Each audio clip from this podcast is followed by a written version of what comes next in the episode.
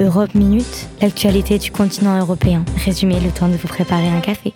Bonjour à toutes et à tous, bienvenue dans votre émission 100% européenne. Vous écoutez Europe Minute. Le concept est toujours le même, je vous parle de problématiques concernant le continent européen en 5 minutes, pas plus long que votre thé du matin. Petit rappel, le thème du mois porte sur la politique migratoire de l'Union européenne et aujourd'hui, on va se pencher sur les ONG et leur rôle dans la crise migratoire. La question du travail des ONG en mer est fortement controversée. Elles sont souvent critiquées par les États membres en tant qu'États souverains, mais également louées par l'Union européenne en tant qu'Union. Mais quel est le rôle de ces ONG et quelles conséquences à leur action humanitaire? Je vous explique tout ça en 5 minutes avec l'aide de Bérénice Godin, spécialisée dans les droits humains et le droit maritime, qui travaille pour le service de politique et lobby de l'ONG allemande Sea-Watch. Tout d'abord, que font les ONG exactement au cœur de cette crise migratoire? C'est simple, à bord de bateaux qui leur appartiennent, elles naviguent au large des côtes libyennes et italiennes principalement et répondent aux appels de détresse lancés par les embarcations la plupart du temps surpeuplées, menaçant de sombrer. Les États côtiers ont le devoir de remplir cette même mission que les ONG réalisent, mais il est compliqué de gérer des centaines de millions de migrants arrivés chaque année par la voie de Méditerranée centrale. C'est à ce besoin de fort que les ONG répondent. Elles jouent un rôle d'intermédiaire, c'est-à-dire qu'elles prennent des survivants à bord de leur navire et contactent ensuite elles-mêmes les centres de contrôle des États censés les prendre en charge. Mais pour Sea-Watch, la mission ne s'arrête pas là. Bérénice nous explique le rôle de Seabird et Moonbird, les deux avions de l'ONG. Nous ne faisons que des opérations d'observation en fait de ce qu'il se passe en mer Méditerranée.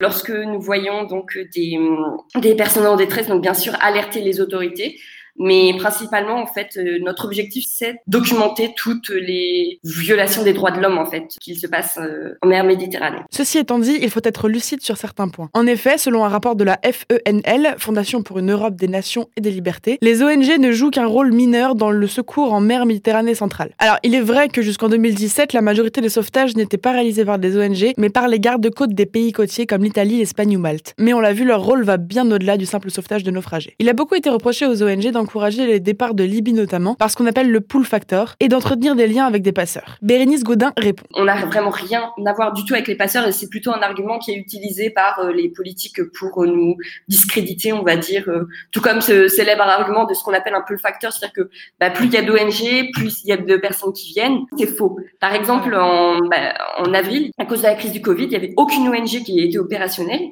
Et les personnes des personnes ont continué de tenter leur, ouais, tenter leur chance à traverser la mer Méditerranée. Peu importe que l'on soit là ou pas, enfin, faut vraiment arrêter et c'est, voilà, c'est juste un argument utilisé par les politiques. Mais vraiment.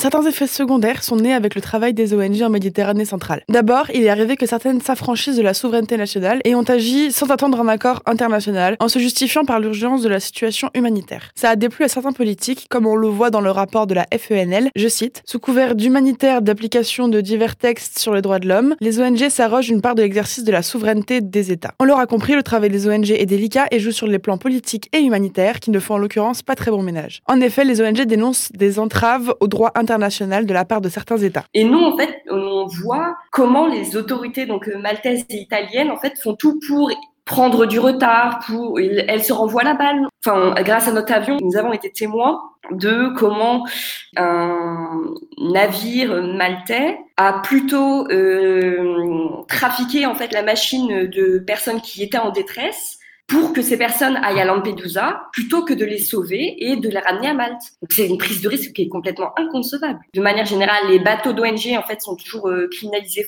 Les autorités font tout pour euh, les stopper.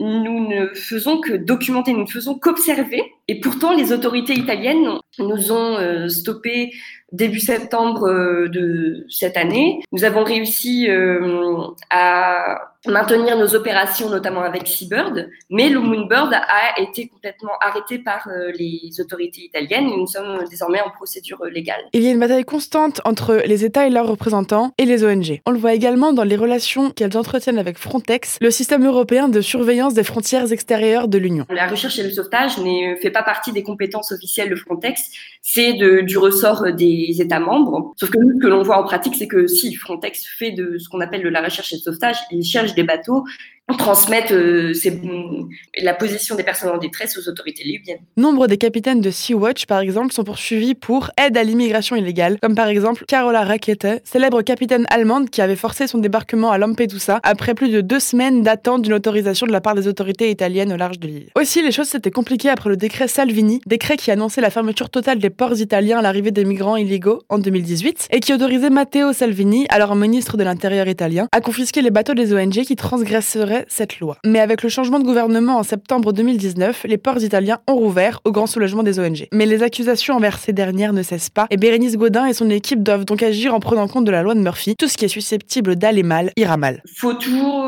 partir du principe que euh, quelque chose va nous tomber dessus. Parce que même en faisant un super travail, enfin un super travail au sens où vraiment nous avons une expertise, où nous sommes vraiment professionnels, quelque chose peut nous tomber dessus et voilà. Bon, ça fait déjà beaucoup d'informations, et si je vous parlais de tout ce que j'ai appris en me renseignant sur le sujet, l'épisode durerait plus d'une heure. Je pense qu'il est temps qu'on reprenne tout ça en quelques mots. C'est parti pour le récap en 30 secondes. Les ONG ont commencé à intervenir dans la crise migratoire lorsque les pays de première arrivée se sont vus submergés par des flots de migrants arrivant dans les embarcations croulantes. Elles viennent en soutien à des États en se faisant intermédiaire entre les survivants et ces États. Depuis le début de leur travail, elles sont au cœur de nombreuses critiques et de poursuites judiciaires. À leur tour, les ONG dénoncent les autorités italiennes et maltaises qui usent de stratagèmes variés pour se débarrasser des migrants illégaux qui arrivent sur leur côte et créer ainsi le phénomène de refoulement en chaîne. De nombreuses entraves aux droits humains sont dénoncées. Les ONG, malgré leur expertise et leur longue expérience dans le sauvetage maritime, ne sont toujours pas acceptées par les autorités européennes et malgré la dépénalisation du travail des ONG en mer promis par la proposition de réforme sur la migration et l'asile au sein de l'Union européenne, Bérénice Godin craint que les États n'aient pas fini de leur mettre des bâtons dans les roues.